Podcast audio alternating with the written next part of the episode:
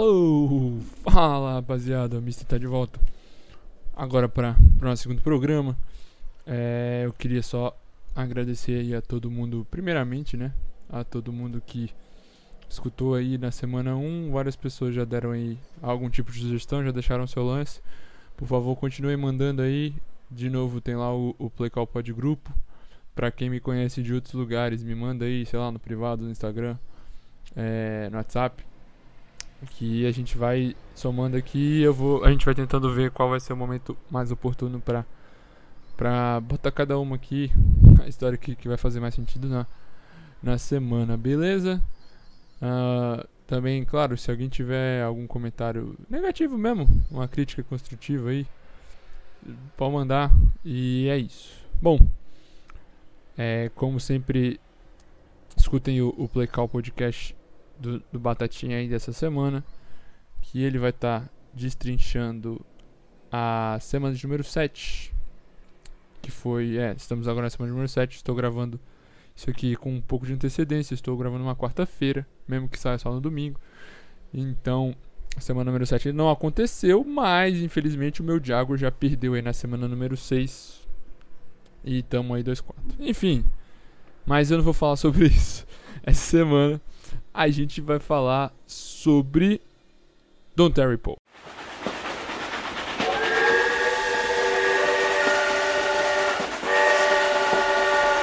Touchdown marcado por Big Man, carinhosamente apelidado aqui pelos nossos queridos brasileirinhos como touchdown de Jamanta, sempre foi e é uma fascinação, principalmente por conta dos fãs, né? A gente sabe que o futebol americano é um esporte democrático, que tem lugar para todo mundo. Você pode ser alto, baixo, magrinho, pode ser forte ou então até gordinho. E tem uma posição para você jogar.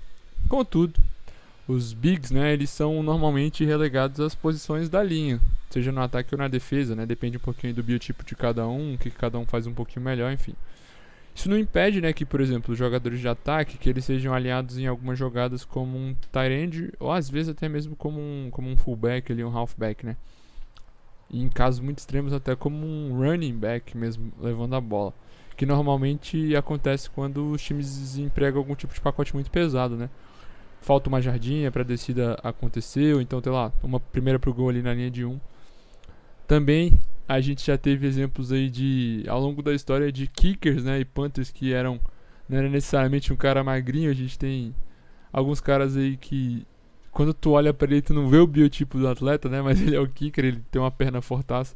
Inclusive eu, sou, eu, eu narro alguns jogos de FABR aqui do Brasil e bom, o Batata já citou inclusive no Play Call, né, a final desse ano do do da BFA Centro-Oeste, eu tava lá narrando para para Twitch, pro Mavi. E o jogador do sorriso, o kicker deles, o Baby Ronaldão, ele era o DT do time, tá? Então o cara era o DT, bem pesado, bem grande. E era o kicker, né? O kicker, o Panther, fazia todos os chutes do time. Enfim, isso acontece não só aqui. N nunca vi um kicker assim do tamanho do, do, do, do, do Baby Ronaldão. O máximo que a gente vai levar, por exemplo, lá, o Jenny Kowski, né? Pra quem já tá aposentado e tal, mas tinha uma baita perna, era um cara mais pesado, assim. É claro que quando a gente vê uma Jamanta correndo com a bola depois de recuperar um fumble, né? Ou uma bola que ela acaba pingando e, e um, um, jogador de linha recebe ela, já deixa todo mundo alegre, né? E imagine então uma jogada desenhada para isso. Nosso personagem de hoje chama Don Terry Poe, um menino que vem lá da cidade de Memphis, que ele vem de uma vizinhança meio barra pesada.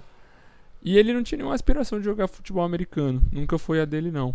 Mas, num dia, ele tocava na, na banda marcial lá do high school dele. E o coach do time de futebol americano viu ele lá. Ele, era, ele é um garoto que ele já era bem grande, assim. Já era alto, mas bem gordinho, né? Bem forte. E o coach chamou ele pra, pra participar dos treinos, né? Após ver ele na banda. Isso já perto de terminar ali a, se eu não me engano, ele estava entrando no ensino médio até esse momento, ele não tinha nenhum. Nunca tinha ido em campo, né? E rapidamente o, o Paul já parecia uma força da natureza. Ele era grande, rápido, forte imponente, além de ser incansável. Ele não descansava nenhum snap, o que é raro para esses caras muito pesadão, os DT, né? Ele vai entrar na NFL no draft de 2012, foi a pick de número 11 da primeira rodada. E foi o primeiro DT escolhido nesse ano, né? Outro cara que também foi grande DT da década passada, né? Da liga, Fletcher Cox. Ainda joga, né? Mas, mas já tá mais pra lá do que pra cá, já tá quase se aposentando. São dois jogadores aí de, de grande renome da posição do, do, da década passada. Saíram aí juntos no draft, no mesmo draft. E quando o Paul chegou na NFL, o Don Terry Paul, ele foi muito eficiente. Ele transferiu, conseguiu transferir para a liga todo esse jogo potente que ele apresentava lá na Universidade de Memphis, né? Ele também, assim como o Odell no episódio passado, foi um cara que jogou ali perto de casa. Isso rendeu para ele seleções para o Pro Bowl no segundo e no terceiro ano da carreira, que é um ótimo sinal, né? Só lembrando que o Kansas City Chiefs nessa época, né, ainda estava longe de ter o Patrick Mahomes, que é o que a gente sempre associa hoje. E também não era um time dominante igual esse que a gente tem hoje. Mas eles já tinham o, o Leôncio, Andy Reid já era o, o, comandante lá. E o QB deles era o Alex Smith, né? Pra quem, pra quem lembra aí que teve a lesão seríssima na, na perna, mas já estava mais velho, né? Quando teve essa lesão, já aposentado. Ele era QB titular lá de, de Kansas City, foi escolha de primeira rodada. E o time, assim, era um time acima da média. Não era um dos melhores times da liga, não. Mas era um time que sempre estava brigando pelos playoffs ali. E não era, quando eu digo não era dos melhores, não era top 3 nem nada disso, mas sempre um time muito bom.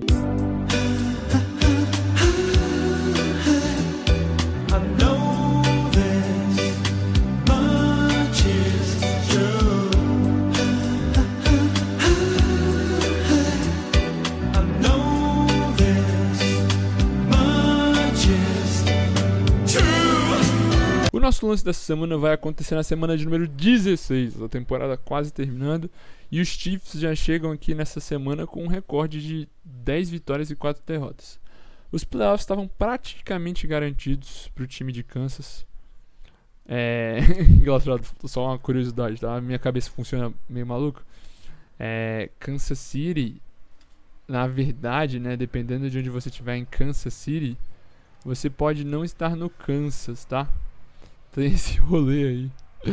Kansas City, na verdade, galera, é no Missouri, tá?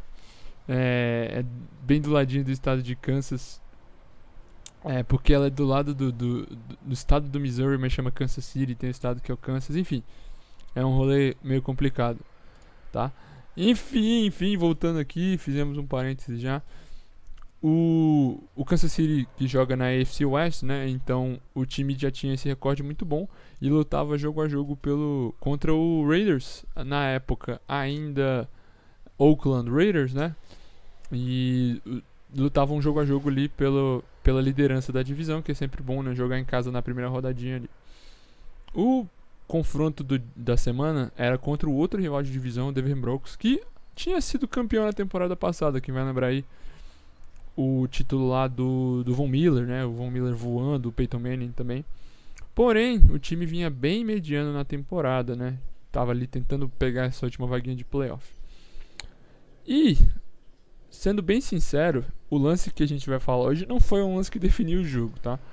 Na verdade, o placar lá no Arrowhead Stadium já mostrava 27 a 10 pro time da casa, né? Então, e os times no momento que aconteceu o lance, eles estavam retornando do 2 minute warning do último quarto. Uma diferença aí de de 27 a 10, né? São diferença de 17 pontos. Uh, os Broncos não conseguiriam voltar nesse jogo, né? Mas ainda assim os Chiefs estavam as duas na linha de na linha de uh, faltando duas jardas para entrar para anotar um novo touchdown. Tem situação melhor do que essa para chamar uma jogada diferente? Eu desconheço. e para deixar claro, essa não foi a primeira vez que o Don Terry Poe estava envolvido numa jogada ofensiva. Na verdade mesmo, ele já tinha anotado dois TDs ofensivos na carreira dele, mas diferentes dessa jogada que a gente vai falar hoje, que ficou conhecida como bloated Tebow, tá? Na tradução livre, essa palavra bloated é como se fosse inchado. Quando você machuca, você fica inchado. Para fazer referência ao Don Terry Poe, né? Que é um jogador bem pesado. Uh, Tim Tebow, acho que a grande maioria que está escutando deve conhecer, que é uma figura lendária aí do futebol americano, principalmente do college, né? Que ele era QB lá de Florida, Florida Gators, que chegou aí para NFL, mas ele não conseguiu, né? Transferir seu potencial para NFL. Para os fãs aí mais mais é, die hard, né? Ano passado ele teve envolvido com o meu com o meu Jaguars, o time convidou ele para jogar de Tyrande no training camp, mas acabou não ficando. Não deu certo, assim como a temporada do Jaguars. Uh, deixa isso pra lá.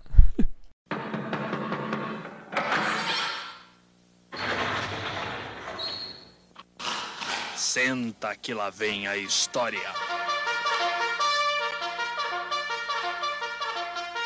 A transmissão desse lance, quando ele vai acontecer, ela foca né, as câmeras no, no Don Terry Poe entrando em campo, né? Ele claramente está muito hypado, ele entra socando até a sua própria mão, né? Dando aqueles soquinhos na sua mão. Não tem quarterback em campo nessa hora, né? Eu falei que era o Alex Smith, mas ele não está em campo.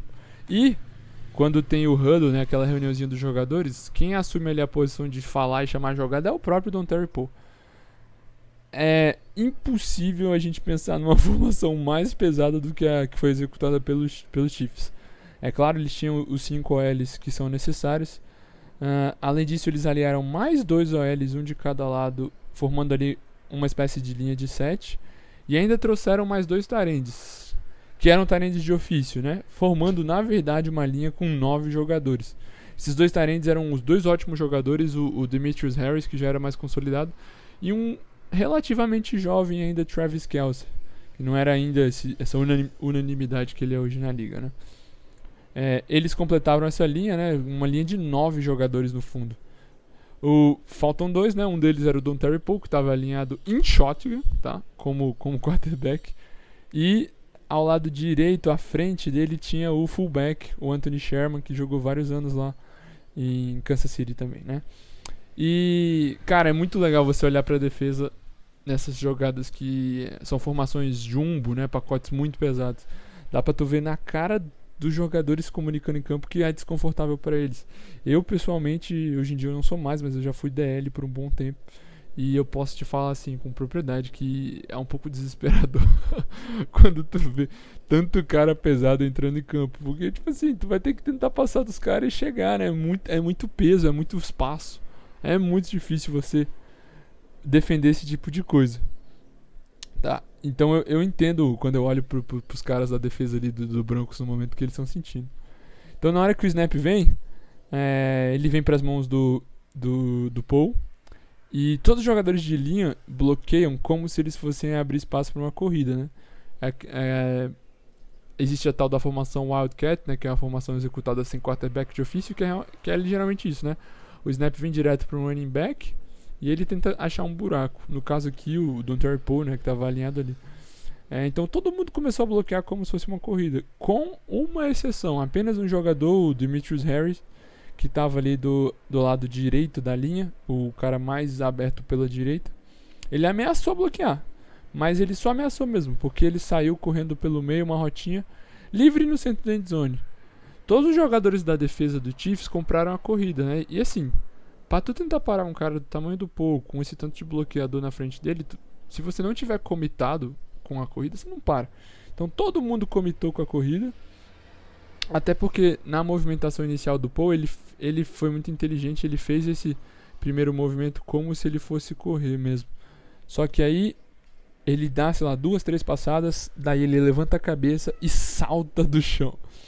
E dá aquele passezinho que a gente chama de pingadinha, né? E é touchdown. A câmera nesse momento passeia pelos jogadores do Broncos e você vê claramente no rosto deles que uma espécie de assim, é, não tinha o que fazer. The, their version of the fridge. Here comes yep. Don Terry Poe in. Well, he's no stranger to the end zone. Crowd loves this. The biggest man to score a touchdown in a long time, and uh-oh. Right. Here we go. It, it, was a run because they, they flipped it to him on a lateral. They got a He's going to take it. Look at this. He's going to throw. Touchdown. Oh, my. Oh, look at the players. To Harris. Agora, de uma maneira muito similar com o lance do Adel, né, na semana passada, esse lance não mudou a história do jogo, porque, como eu falei, já estava bem, bem, bem garantido. Os Chiefs só sacramentaram a vitória com, com isso que aconteceu, e depois eles ganharam o jogo que faltava, né, além desse que, que já estava ocorrendo, é, levando assim a liderança da divisão. Mas, pensando em playoffs, eles não foram muito longe já rodaram já na primeira rodada, perdendo o Divisional Round para os Steelers, né? Coincidentemente, pro nosso personagem foi a última temporada dele em Kansas, né? Ele depois disso chegou aí pro Atlanta Falcons, pro Carolina Panthers, dois times ali da mesma divisão da NFC, né? E em 2020 ele chegou a ter sua última temporada ali na liga com o Dallas Cowboys. O Dallas Cowboys que deu essa última oportunidade pro Paul. Quem quiser ver o lance com mais detalhes e mais informações, algumas entrevistas do próprio Paul, se vocês jogarem no YouTube aí, sei lá, Don Terry Paul NFL Films, vocês vão achar um, um videozinho do, do canal do NFL Films, um ótimo canal por sinal, que eles, conta, eles pegaram um ano depois do lance e fizeram é, com o Don Paul já lá em Atlanta. E eles fizeram uma série, um videozinho, né, de uns, se eu não me engano deve ter uns 8 minutinhos falando sobre. É bem legal, mostra uma outra face do jogador, essa parte que eu falei do dele jovem e tal é explorada também.